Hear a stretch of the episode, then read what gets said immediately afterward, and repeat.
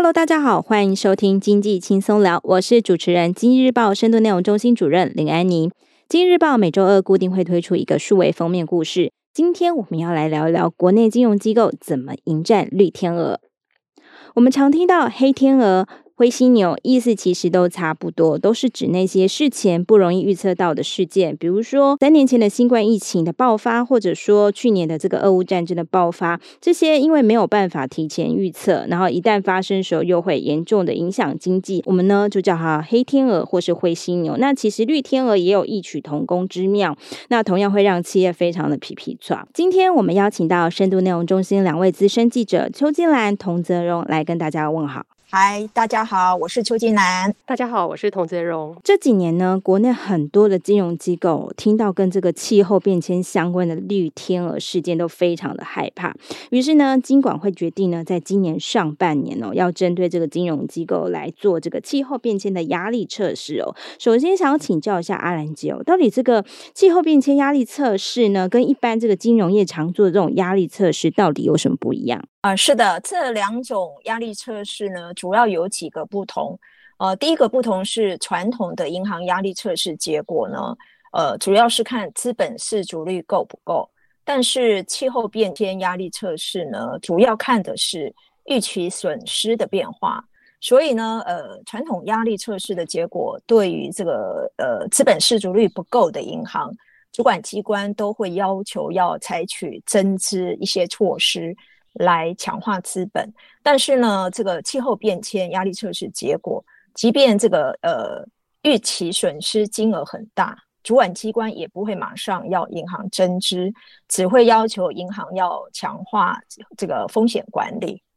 那第二个不同呢，呃，情境设定的方式也不一样。譬如说，传统压力测试通常只会做轻微或严重的情境下的 GDP、失业率。利率或房价等变化对银行资本适适足率的影响。那气候变迁压力测试呢，在这些经济指标上面，它还会有一些转型政策跟时间点。以这一次的这个今晚会打算要做的测试为例呢，时间抓了就是二零三零年跟二零五零年。那政策转型就分三种，一个是有序转型。第二个是无序转型，第三个是无政策。无政策就是什么事都不做。那这两个时间点搭配三种转型政策，就会交叉出六种情境。那这六种情境下面呢，在有 GDP、失业率、利率等经济指标的变化，它运用模型去估算可能的预期损失金额。那第三个不同是呢，嗯，在做测试的这个。风险性资产方面，传统压力测试会做信用风险、市场风险跟作业风险，可是气候变迁呢，它就不会做那么多。以这次国内要做的为例，就只有做信用风险。那目前主要就三这三个不一样的地方。嗯，好，这样听起来。虽然同样都叫压力测试哦，但是好像要测量的、要试验、要看的那个标的是不太一样。比如说，像阿兰姐刚刚讲到，这个气候变迁压力测试主要是看这个预期损失，然后这个金融业的压力测试主要是看它这个资本适足率的问题哦。那这个压力测试只要冠上这个有压力、有测试，通常是不是金融机构它都非常的有压力在做这件事情啊？可不可以再请教一下阿兰姐哦？就是国内这些金融机构，因为因为我们知道说这几年大家都很认真。在做 ESG 哦，那不晓得说金融机构怎么看待？就是今年很快的银行业，今年上半年就要来做这个气候变迁的压力测试，不晓得他们怎么应对呢？啊、的确，从今年开始呢，从银行第一个嘛，然后接下来保险业下半年那。呃，呃，一两年后，证券业也要启动这个气候变迁的压力测试。那这个测试结果，除了供呃监理机关参考之外，银行通常也会运用来调整自己的业务策略。那一些风险相对高的企业，可能就会担心说，呃，压力测试的下一步，他们会不会就被银行抽银根？那实际上呢，银、嗯、银行它也有一些业务的。需求，它不至于马上会抽银根，但是可能会加强跟客户之间的呃沟通，就所谓的议和这个力道可能会更强。那国内目前授信案的一些议和呢，大部分呃金融机构都会给胡萝卜，也就是会提供一些优惠利率，那不不会一下子就拿出棍子来要缩减银行的授信呃信用额额度、授信额度或是利率加码。但是这个公版的压力测试，呃，气候变迁压力测试结果出来之后呢，因为测试结果也要对外揭露，那同业之间可能就会做一些比较。银行发现，呃，有些产业预期损失偏高，或是高于呃银行间的这个同业水准的时候，可能就会有一些压力。到时候跟客户议和的时候，就有可能会采取一些。缩减呃授信额度或利率加码的措施来控管风险。那除此呢，哦、呃，不同的授信对象之间也会影响到银行，他去评估到底是要给这个客户胡萝卜呢，还是一下子棍子就要出来了。譬如说，像一些高敏感性产业的黑名单，很多银行都已经对外宣示，呃，不不接受贷款，从什么什么时候开始不接受贷款。像玉山，他二零一九年就宣布不要不会再对燃煤电厂专案融资，呃，二零三五年开始就会从整个煤炭相关产业全面撤资等等。那至于一般的企业呢，可能新客户跟旧客户的做法也会不一样。像银行对于现有的旧客户，通常也是会先鼓励降利率的方式。如果对客户一直没有改善，可能就会采取一些比较激烈的措施，减贷啦，或是加码利率。那新客户如果是比较有争议的新名新名单，他可能马上就就直接就拒绝掉了。所以可以想见，这个未来银行跟客户的沟通议和就会变得越来越重要。呃，举个例子，有一家资产结构中房贷业务比重比较高的银行呢，他就说他们因应气候变迁风险。会去检视低洼地区或地下室的房贷是不是有特别多，但这只是作为一个参考，它不一定马上会影响他们业务的判断。譬如说，也不可能因为某个地区靠海，就那个地区的房贷通通都不做了。主要还是会透过跟客户沟通的方式，看要怎么样来降低风险。对，目前大概是这样。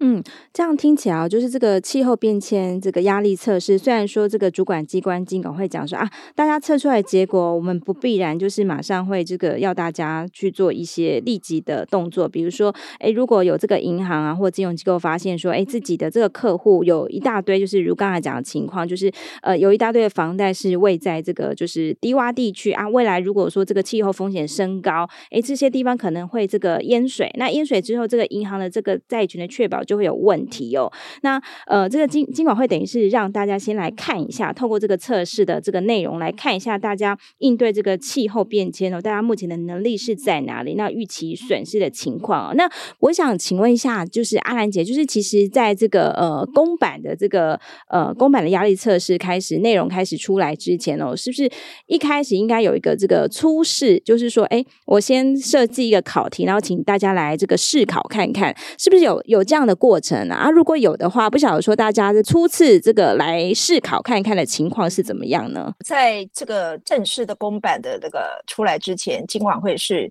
有前十四家银行先去做初步的测试。那初步测试的呃结果，当然这些因为是没有没有对外公开的的资讯，那主要是他们说是作为内部的参考嘛，所以不会对外揭露。但有听说，其实测试结果呢，呃，损失的金额占获利的比重，有些银行是有高达五成到七成，这个数字严不严重？非常高。对，嗯、这个呃，就是有人会觉得很很高，可能可是有人会觉得这个呃，现在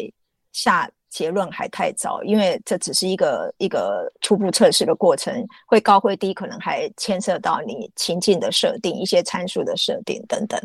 那总之，这十四家初步测试的结果，呃，也许冲击程度很难下定论，看，但是可以肯定的是，他们在过程中也发现一些问题，呃，譬如说这个资讯的不足，这个几乎是所有参与初试者的一个共同的反应。哦、他们认为金融业呢，其实没有太多呃气候方面的资讯，大部分这些资讯都掌掌握在公部门。那公部门他们对他们银行来讲，最大的问题是公部门的资讯没有一个可以让金融业整合查询的平台。呃，银行譬如说银行担保品很多嘛，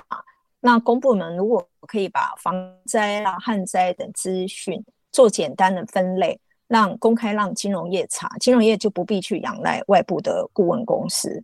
那另外情境设定本身也有充满不确定性。因为这个呃，这个也是全世界在做气金融业做气候变迁可能面临的一个问题啊。哦、因为譬如说，你怎么样去预测二零三零、二零五零对总体经济的变化？国内可能目前还没有办法预测那么远的经济变化数据。那使用的就是国外的一个叫 NGFS，就是所谓绿色金融体系网络的资料。那这些资料。没有人敢把握说这些国际上的资讯运用在台湾会不会有所谓的数据缺口问题，所以假设前提本身可能就存在一个很高的不确定性。那第三个问题就是，呃，过去一些信用风险比较低的这个公营事业，呃，中油、台电、台水啦这些，可是他们在气候变迁，因为他们都是一些高碳排的事业。这个反而在气候变迁的风险里面却变成最高的。嗯，这些公营事业他们又有一些政策性任务，呃，油水电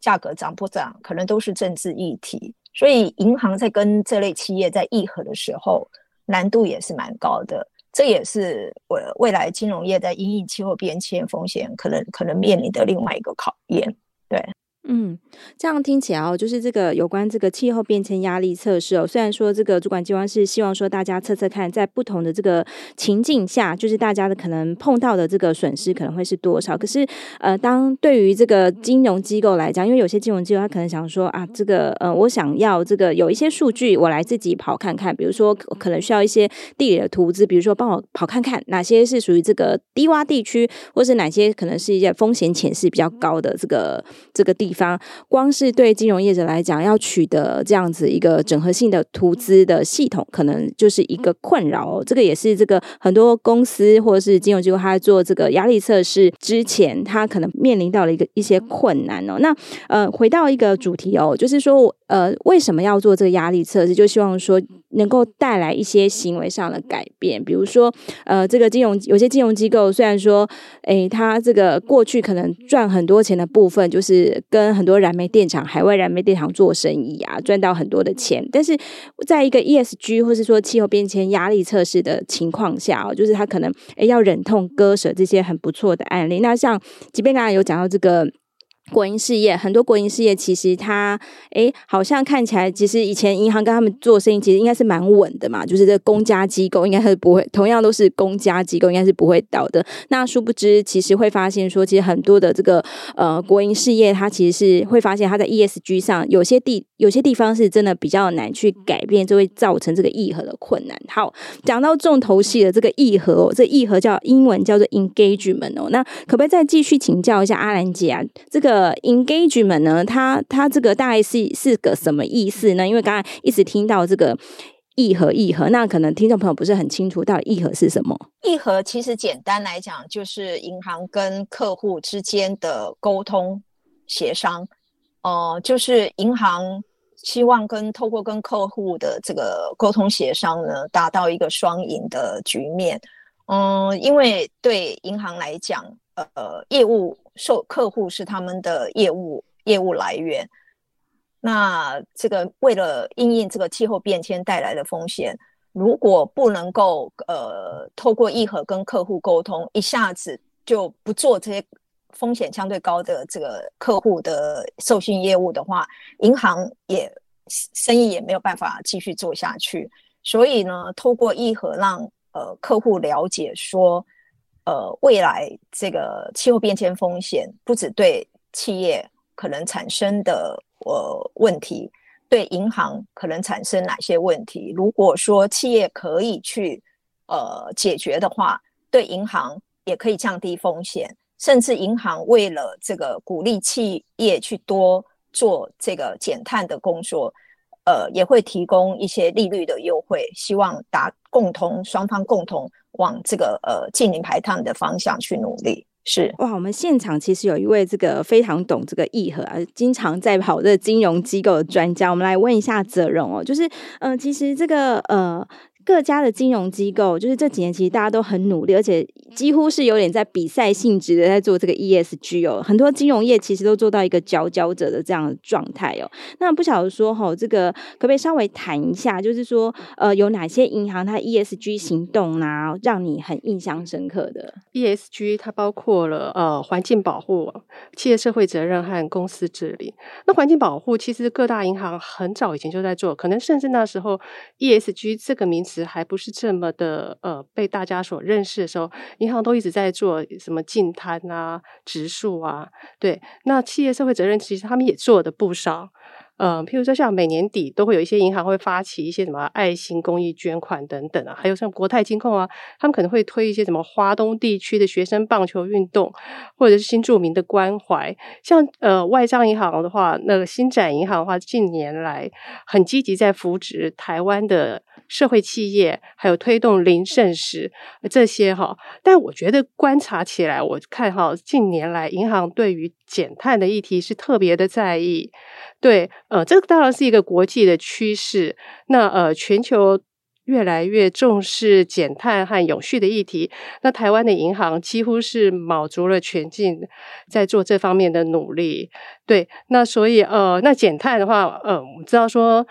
呃，刚才有讲到说，金融业它本身的碳排不是很高啊，那九成以上是来自范畴三，就是间接的，可能是它营运过程当中不是它金融业自己本身能够控制所产生出来的碳排，所以他们能做的自己能做的有限，譬如说省水省电、绿绿建筑啊、购买绿电等等之外，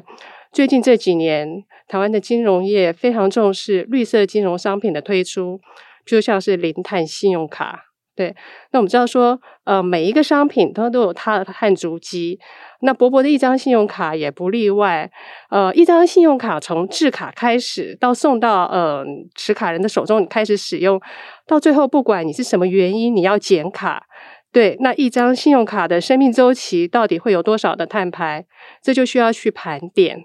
对，那信用卡减碳大概有三个元素嘛，第一个就是碳足迹的认证，第二个就是碳嗯碳标签的碳标签的认证，第三个才是呃零碳的信用卡。有些银行在这方面很积极啊，譬如说像玉山、兆丰和元大，他们都有零碳信用卡，还有些银行也呃开始跟进，好像是第一银行啊、合库、渣打。台银和星光，他们都有一些碳足迹认证或者是碳标签认证的信用卡。对，那嗯，这个碳标签就是你看到那翻开信用卡的背面，你就可以看到一个绿色脚丫子的标签嘛。对，那脚丫子中间就会有个 CO2 是多少。那呃，根据这几家银行他们去呃调查的，他们自己那个碳标签，嗯、碳足迹的那个。呃，调查大概一张信用卡大概是八百到一千公克左右，对，当然也有很少，我们有看过那种三百八十公克的啦，但是很少。对，那如果想说，呃，一张信用卡八九百公克看起来不是很多，但是如果你发卡量一旦很大的时候，累积起来就非常惊人。像是比如说那种大型发卡银行玉山，它是七百万卡，那七百万卡累积出来的碳排放就很高啊。所以这就是为什么银行要推零碳信用卡的原因。对，但是不过他们的零碳信用卡通常都是要透过那种碳中和的方式来进行的嘛。像那玉山推的国内第一张的零碳信用卡，它就是购买彰滨再生能源风力发电的碳权来去进行那个碳抵换，然后经过那种第三方的 SGS 的认证，对，然后达到那个碳中和的宣告，他们才能说他们推出的信用卡是零碳的。对，那兆丰银行也有，也它也差不多哈。他第一次买的是台中风力的呃发电的那个碳权，然后后来发现说，哎，台湾的绿电越来越难买，然后第二次他跑去买到印度的生质电厂的碳权。这时候我们也可以看得出来说，一张零碳信用卡，我们看起来刷起来跟一般信用卡没什么两样，但对银行来说，其实他花了蛮大的心力。呃，嗯、另外就是像那个永续连接贷款啊。就是银行它透过与企业共同的讨论和检讨，企业可能必须要在一定的期限之内达成哪些永续的指标，然后银行才会给你一些贷款利率的优惠。台湾第一笔的永续连结的贷款，就是那个星展银行在二零一九年和友达光电签订的为期三年的新台币二十亿元。呃，另外呢，呃，我觉得金融它，我们台湾金融业好像同财压力还蛮大的。我觉得那个永续连结指数最近这几年成长的还蛮明显，就可以看得出来，陆陆续续都有银行在推出。这样听起来哈，很多很多的这个银行金融机构真的非常努力哦。从早期他可能可能是去做一些净摊啦，做一些零剩食这样子。那但近几年感觉都回到自己的这个绿色金融商品。那除了自己很努力减碳，然后也邀请这个客户来一起做。那邀请客户一起来做的部分呢，我们常常就会叫这个叫议和，就是呃跟我的来往客户一起来讨论我们怎么减碳啊。如果你有减碳成功的话，我可能给你一些这个呃，刚刚阿兰姐讲了，给你一些胡萝波当做诱因，比如说这个利率啊，就是诶、可以给你减码一点这样子。好，那呃，我们刚刚也提到说，这个议和这件事情，其实是很多金融机构现在很在意的、那可不可以再请问一下这个责任哦？就是通常这银银行业它怎么开启这个议和呢？它就直接直接写信去说，请你减碳这样子吗？还是说，请问这个过程呢，可能大概是怎么样友好协商来进行吗？还是说是火药味火药味很浓厚？哎，这银行哈，怎么做议和哈？他们可能第一个就先去跟客户要资料，比如说，哎，你们最近这几年有在做温室气体的盘查吗？那这三年盘查数据有没有公开揭露呢？然后接下来可能就对那些企业表达他们银行的期望和看法嘛。对，那嗯，通常金融机构它不外乎他直接去拜访客户，或是呃参加呃这些企业的法说。也也有可能就是说，嗯，派员去参加他们的股东会，那直接就有有一家银行高层就说，哎，我们就直接在股东会上抢下麦克风，直接告诉那些被投资的企业说，他希望他在 ESG 上能够有哪些改进，因为他告诉你说，哎，投票权在我们这些银行的，我们这些银行的手上嘛，你要改进我的票才投得下去，我才能支持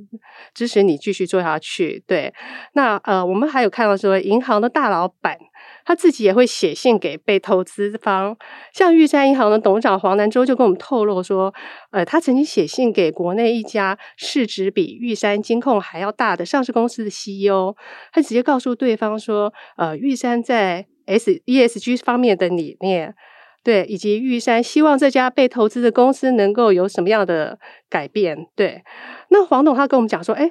哎，他会这么做，其实也是有原因的，因为他自己也收到国外的投资机构寄来的信。因为玉山是一家外资还蛮爱投资的金控，那外资持股比率超过大概三十八 percent，对，所以他自己有收到那国外的一些外资大股东寄来的信，那这招他就学起来用。哎，没有想到说这家大型的公司 CEO 居然还亲自的回答，呃，然后他回信给他说，哎。我觉得我很认同你玉山的理念啊。那黄董就跟我们讲说，诶，他觉得他议和其实是蛮有用的。这样听起来就是这个议和，就是其实是在国内外还蛮普遍的。我们可能就是国内其实也蛮常收到别人的这个议和的邀请的。然后现在反向，我们也开始就是从自己以自己为源头，开始去邀请别人一起来减碳做议和这样子。那如果做得好的呢，我们可能可以给予一些好处，那如给予一些诱因啊。如果做不好的话，可能就会像刚刚那个阿兰姐一开来。讲的可能就会有一些呃比较这个惩罚性，可最终也许不晓得会不会做到这个抽引根啊。总总之就是做 ESG 这件事情真的是还蛮这个重要且这个呃。必须要有所行动哦。那最后一个问题，我想询问一下，就是两位哦，就是台湾在迎战这个绿天鹅这个议题上哦，就是我们是不是还欠缺哪些关键行动，能够帮助大家，就是在应对这个气候变迁风险的时候，可以做得更好？来，先请教阿兰姐。的确呢，这个最近几年在监管政策带动下，国内金融机构它在因应气候变迁风险上做了很多的努力，但不可否认，未来还是有很多的问题跟挑战哦。那除了跟投融资客户议和这个阵痛期的问题之外，这个呃专业人才的寻找跟培养也都需要再强化。那呃，我们都知道说，这个气候风险是来自这个实体风险跟转型风险。那要迎战绿天鹅，光靠金管会跟金融机构跑在前面是不够的，还需要政府更多的这个关键的政策跟行动。呃，像是气候跟呃 ESG 资料的取得，呃，金融机构它要呃去有效评估这个气候变迁带来的这个实体风险，可能需要一致性还有可比较性的这些气候资讯。但是呢，刚刚也有提到，目前政府公开资料的这个细致度，可能还没有办法符合这方面的需求。呃，譬如企业碳排放量、用水、用电、营收，还有生产量等等，目前这些原始资料都还散布在各部会，缺乏一个一个整合或是友善的界面，让金融机构去参考运用。那所以呢，这个是呃，怎么样跨部会的整合国家的各种资料？建构一套比较完整的 ESG 风险评估的一个资料库，让这个真正这个永续政政永续政策能够真正落地，这个是未来需要再努力的。那另外，刚刚泽龙也有提到，就说金融业本身的碳排其实是不多的，大部分都是范畴三，也就是是金融业的这个投融资客户产生的这个碳排。那我们知道呢，这个呃为因为了因应。绿天鹅可能带来的这个危机呢，在金管会除了要求要做气候变迁的压力测试之外，也金融机构以后也要揭露所谓的碳排放资讯。那这个呃，黄南州呢接受我们访问的时候就有提到，台湾前十大碳排大户第十名只有排碳三百万吨，可是呢，玉山银行自己的碳排就五百万吨，为什么？原因就是出出在这个范畴三，它占了百分之九十九，所以这个二零五零年如果要净零排放，除了玉山自己银行自己要做之外，更重要就是客户也要也要去做。那银行的客户里面呢，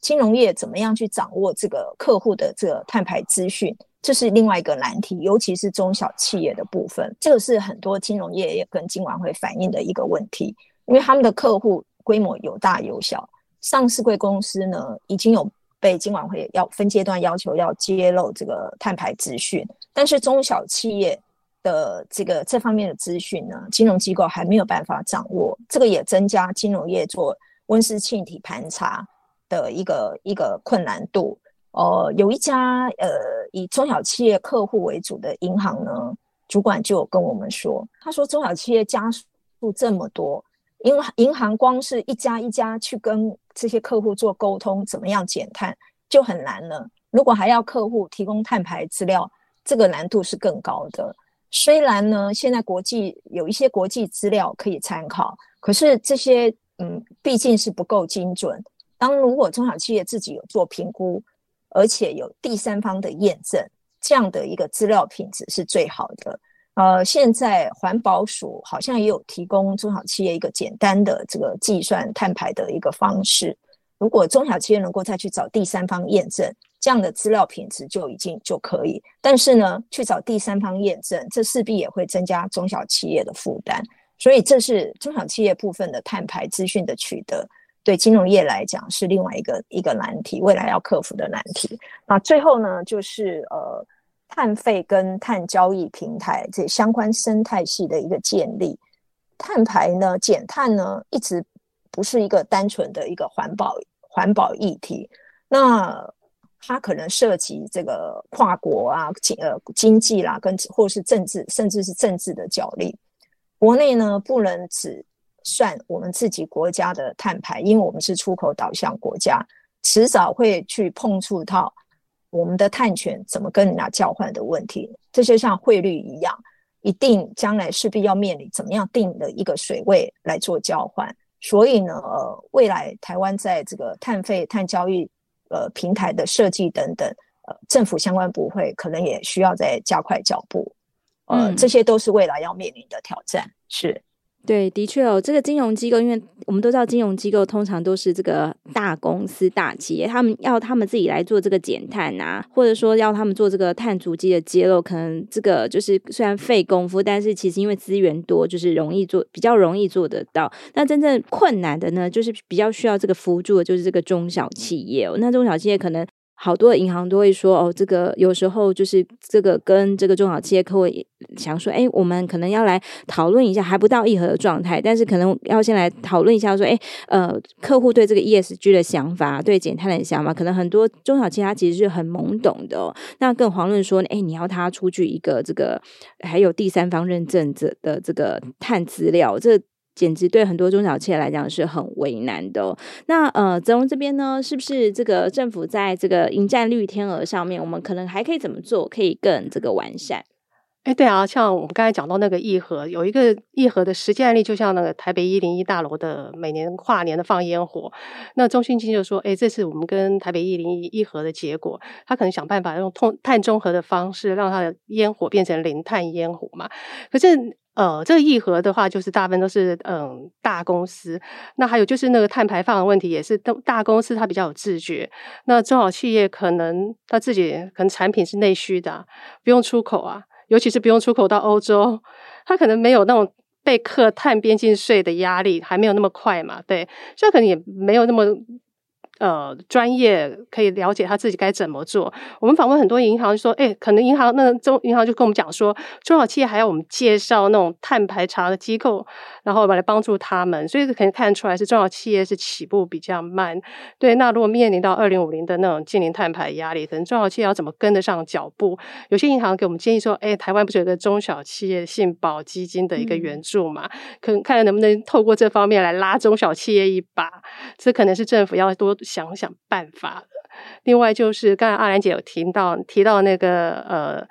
碳费的一个计算部分，他们也是很希望说能不能赶快建立一个呃碳交易的平台机制嘛？那全世界可能现在已经有六十四个执行中的碳交易机制，像临近的可能新加坡、日本，甚至连中国大陆都有了。如果我们也有一个这个机制的话，能够客观公正的定价，其实可能都还有。有助于帮助我们国家的那个碳的总量管制的排放。另外还有一个就是呃人才的问题嘛，对，那减碳它可能是一个蛮科学的东西，对，那银行呢它不缺金融人才，它可能缺缺就是这方面科学方面的人人才嘛，对，所以那些金控他们现在开始都有在用，除了以前我们传统想的这是什么呃会计系啊、商科的啊，现在会用到什么？地科系的啦，大气科学系的人才，对，还有一家金控很有趣哦，因为我们知道每年大概就是暑假的时候，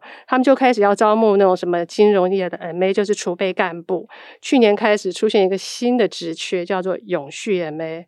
因为这从来没有出现过的职缺，就可以看得出来，银行在这方面人才真的是还蛮稀缺的。嗯，这样综合起来，其实这个要这个迎战绿天鹅，要政府要做的工作其实还蛮多，包括说这个协助中小企业啦，或者说呃尽可能的这个培养这个绿绿色人才、绿领人才这样子，然后甚至说呃这个我们这个碳交易的这个碳的生态系可能要越完整哦，让大家都觉得说，哎，原来我做的一些行为是有这个碳的成本在里面。那为了要降低我这个碳成本，我可能怎么做怎么做会比较好哦？这样听。听起来真的好多工作要做。好的，那今天呢，我们非常谢谢呃阿兰还有泽荣来节目中跟我们分享，希望对听众朋友们有所帮助。如果有兴趣呢，都可以到我们今日报的网站来阅览相关的文章。喜欢我们节目，也不要忘记给我们五颗星的评价，也欢迎留言或是写信来告诉我们。那今天就谢谢大家了，也谢谢阿兰还有泽荣，谢谢大家，谢谢大家。